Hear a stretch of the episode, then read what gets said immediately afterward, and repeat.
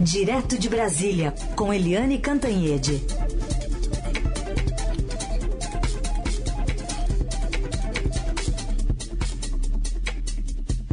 Oi, Eliane, bom dia e bem-vinda. Olá, Heisen, Carolina, ouvintes. É um prazer estar aqui de novo. Bem-vinda, Eliane. Bom, conta pra gente um pouquinho como é que você, nas férias, né, jornalista, está sempre atento, de olho a tudo. Como é que está sendo a recepção dessa guerra, desse conflito entre Ucrânia e, e, Rússia em Portugal? E também a reação de imigrantes, né? Lá também sempre foi uma questão. É, é verdade. É, eu estava em Portugal, passei é, esses dias em Portugal, foi muito bom, aliás.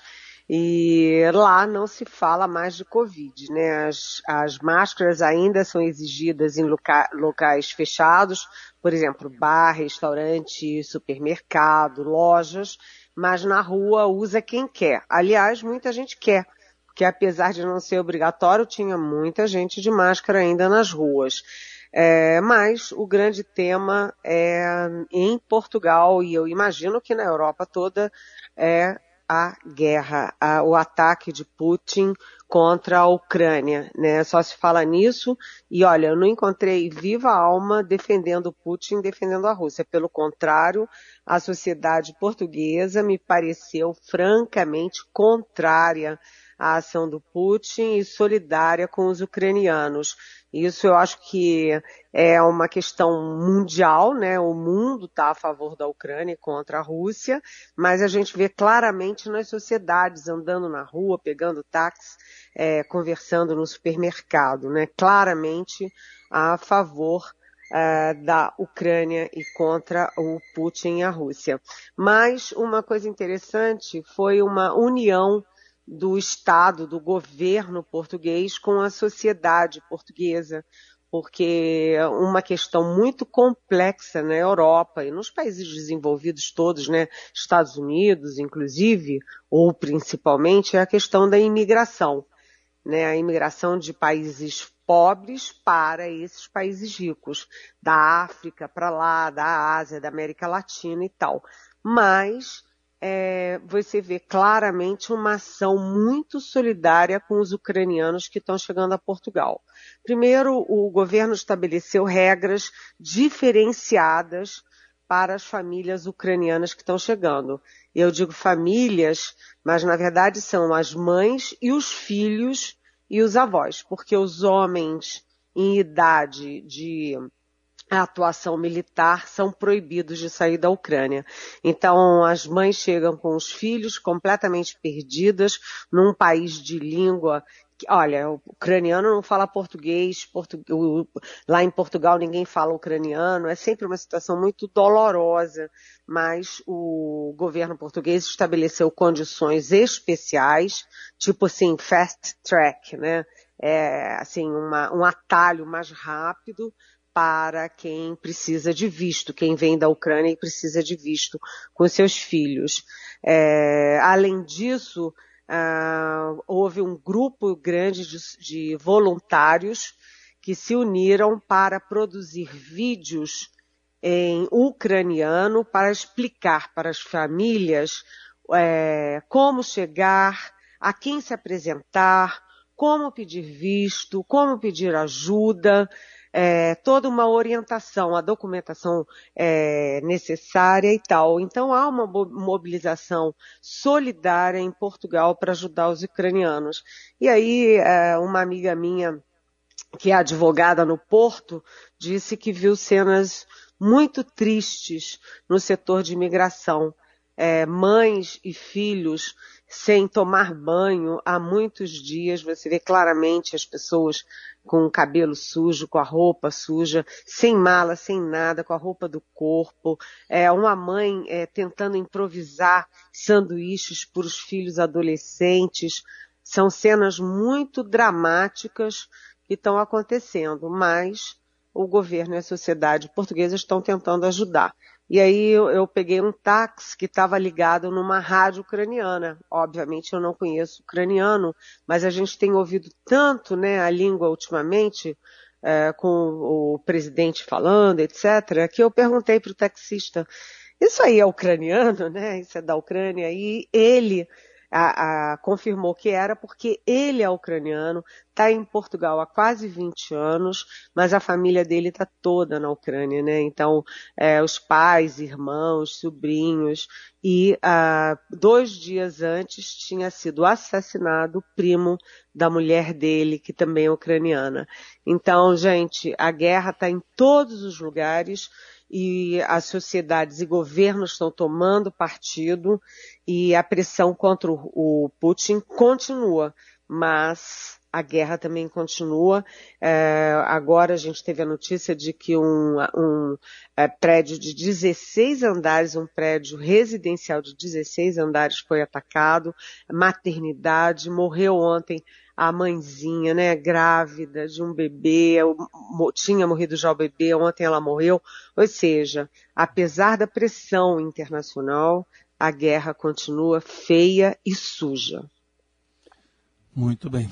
Eliane, é, efeitos da guerra aqui no Brasil, de um, num problema já antigo aqui, na verdade, né?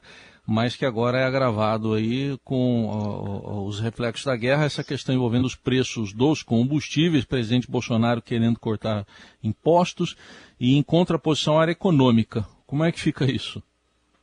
É, tá complicada essa discussão, né? Eu quando saí aqui do Brasil, é, no sábado da semana passada, sem ser esse sábado, o outro, né? O, eu enchi o tanque do meu carro com gasolina comum, estava 6,68. Ontem já estava 7,42. Então, foi um salto muito grande. Isso bate no bolso das empresas, bate no, no, bolso da classe média e, obviamente, tem efeito eleitoral. Então, o presidente Jair Bolsonaro e o Centrão, que tem um olhar eleitoral e não econômico, né, não é, pragmático, eles querem porque querem baixar o preço de qualquer jeito. Né, intervindo na Petrobras, intervindo na política de preços, é, criando subsídios, etc. Mas a área econômica, o Paulo Guedes, a área econômica, os governadores e os grandes economistas advertem você subsidiar a gasolina é tirar dos pobres para subsidiar os ricos e a classe média. É você fazer a sociedade inteira, inclusive o pobre, né, penalizar o pobre para que ele pague por esse subsídio à gasolina. Esse subsídio pode chegar até 27 bilhões de reais, como diz hoje a manchete do Estadão. E no meio de tudo isso, o, o foco, né, o alvo é a Petrobras.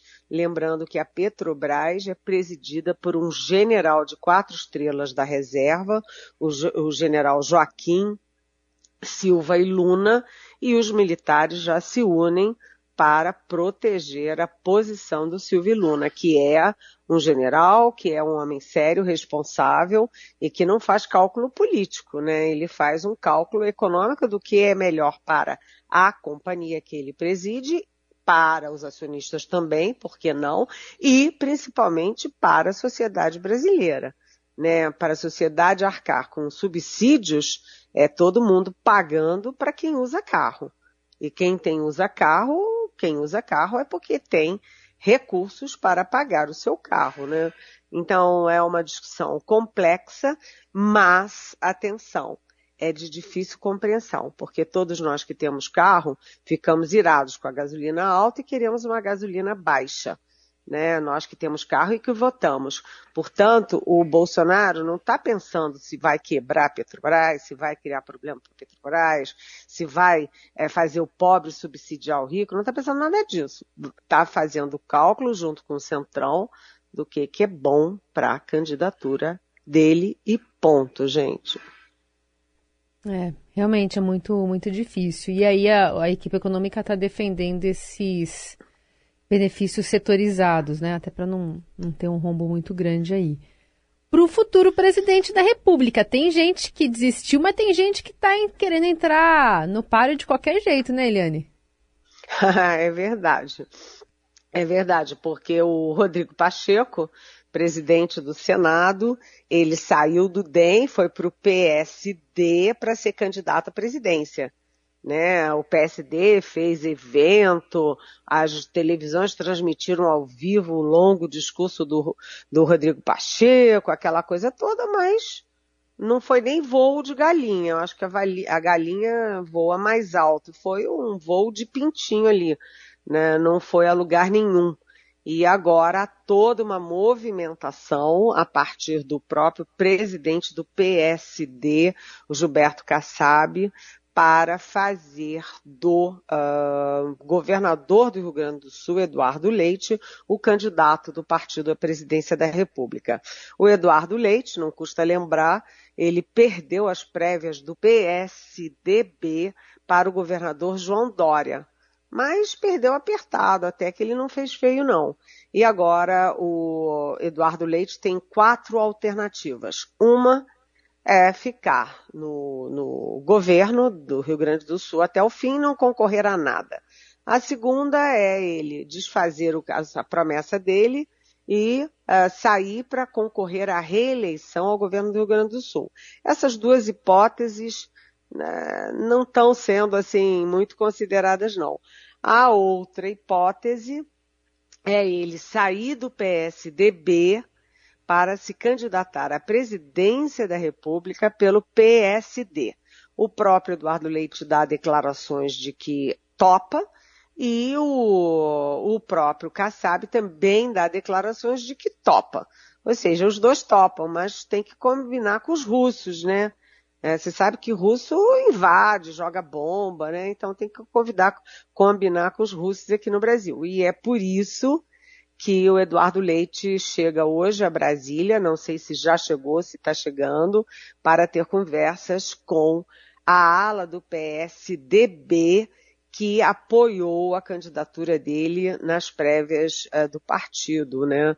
E uh, a quarta opção do Eduardo Leite é ele ficar no PSDB e se o Dória não deslanchar, não vencer a, a, a, rejeição, alta rejeição que ele tem, inclusive, de São Paulo, o Eduardo Leite ocupar a vaga de candidato. Agora ficará muito estranho cá para nós o candidato derrotado nas prévias assumir a condição de candidato do partido. Então era melhor não ter feito prévia nenhuma. Está é, uh, muito incerto ainda o futuro do Eduardo Leite, mas uh, ao que parece e ao que a gente ouve das fontes de informação, o mais provável é que ele saia, vá para o PSD e se candidate à presidência. E aí, aí é ver como é que a, o eleitorado e as pesquisas reagem a essa a esse movimento se for confirmado, gente.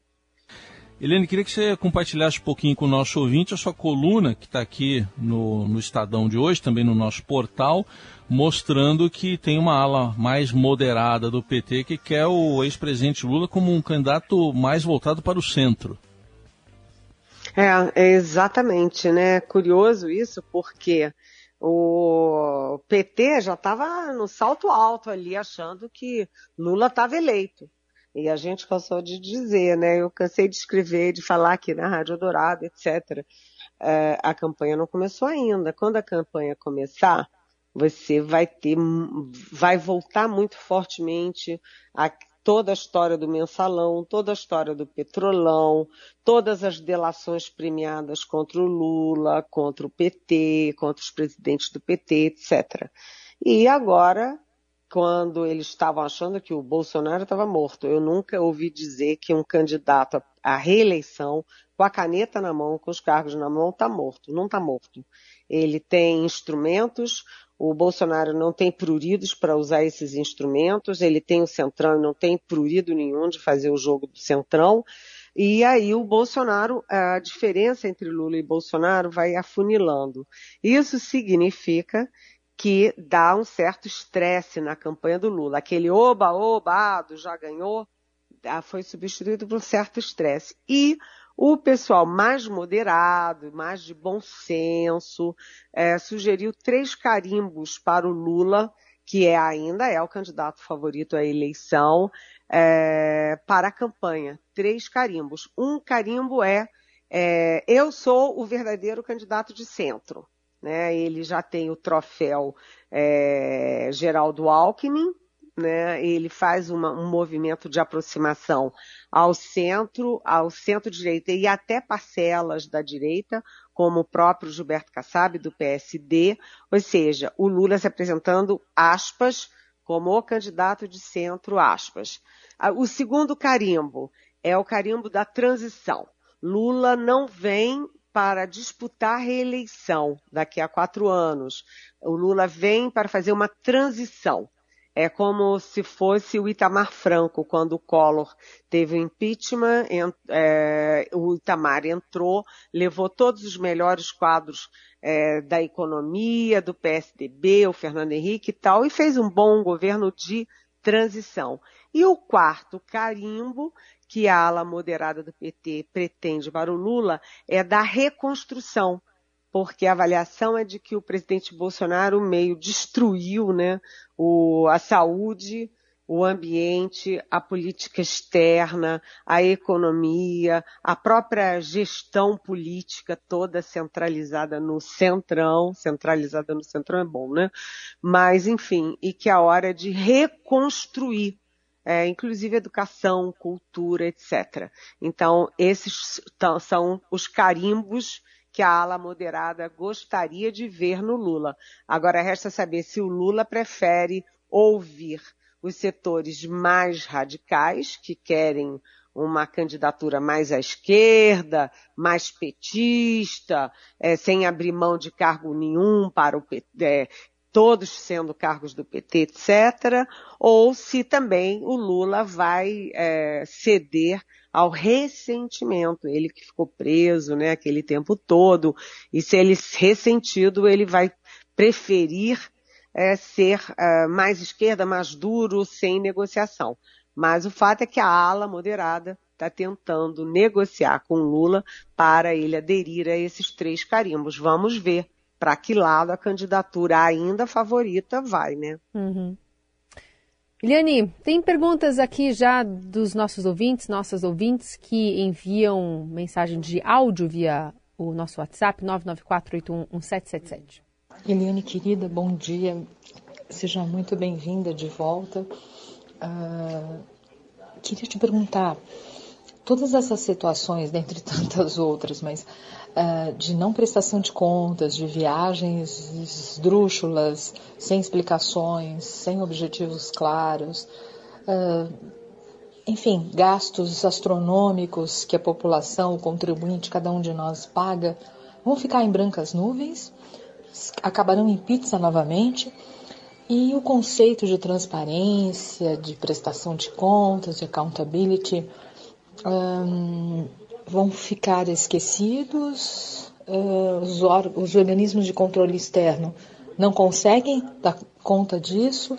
Qual a sua opinião e o que você acha que pode acontecer diante de tudo que a gente tem ouvido nos últimos dias, meses e que pouco parece ter sido feito? Pelo menos o contribuinte tem a sensação de que, de fato, ele foi lesado, o dinheiro foi embora, os gastos foram feitos e nada efetivamente positivo para o país aconteceu. É isso mesmo? Um beijo da Maria.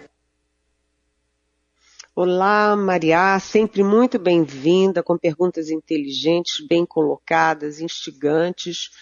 É, na verdade, a gente tem dois problemas aí, Maria. Um é a questão que você colocou muito bem: transparência e accountability né, que é a questão de prestar contas para quem paga, né? A gente não pode ouvir calado e não fazer nada, saber que o presidente Bolsonaro gastou 900 mil reais numa viagem de alguns dias de férias. 900 mil reais em alguns dias, né? O ministro dele vai passar três dias, quatro dias com um assessor em Nova York, uh, ministro da Cultura e gasta simplesmente 88 mil reais. Quer dizer, essas coisas não podem passar em branco. Agora você tem a questão aí do Carlos Bolsonaro, que é um vereador do Rio de Janeiro e que estava na viagem do Bolsonaro lá na Rússia. Ele e o Tércio Arnaud Ferraz que é, ambos são do gabinete do ódio da presidência. Quem pagou essa passagem? Né? O Palácio diz que não passou, pagou. A, o, a, Câmara de Vereadores do Rio diz que não pagou. Quem pagou a do Tércio Arnaud, que é assessor da presidência, para a Rússia? Então, isso é uma questão. O dinheiro público, né? A farra com dinheiro público. A outra questão, Maria, é o que, que essas pessoas foram fazer. Essa viagem do presidente Bolsonaro à Rússia, por exemplo, o que, que o Tarso Anô e o Carlos Bolsonaro foram fazer, eles que são especialistas em fake news durante eleições, sabendo que o Putin e a Rússia são especialistas exatamente em fake news nas eleições e que usam isso além das fronteiras russas e usaram, por exemplo, na eleição do Trump. Então, isso é importante também saber. Também a gente nunca entendeu a viagem à Rússia, por que, que o ministro da Economia não foi, o ministro da Agricultura não foi, e foram oito generais ou almirantes uh, e um brigadeiro uh, das Forças Armadas Brasileiras. O que, que essa gente toda foi fazer na Rússia? Isso também é uma questão de transparência, Maria, e nada disso está claro. Eliane Cantanhede, voltando já respondendo as perguntas aqui dos nossos ouvintes, você pode mandar para cá via WhatsApp ou, se você preferir, pelas redes sociais, a hashtag é Pergunte para Eliane. Bem-vinda mais uma vez. Amanhã a gente volta a se encontrar a partir das nove. Beijão, até amanhã.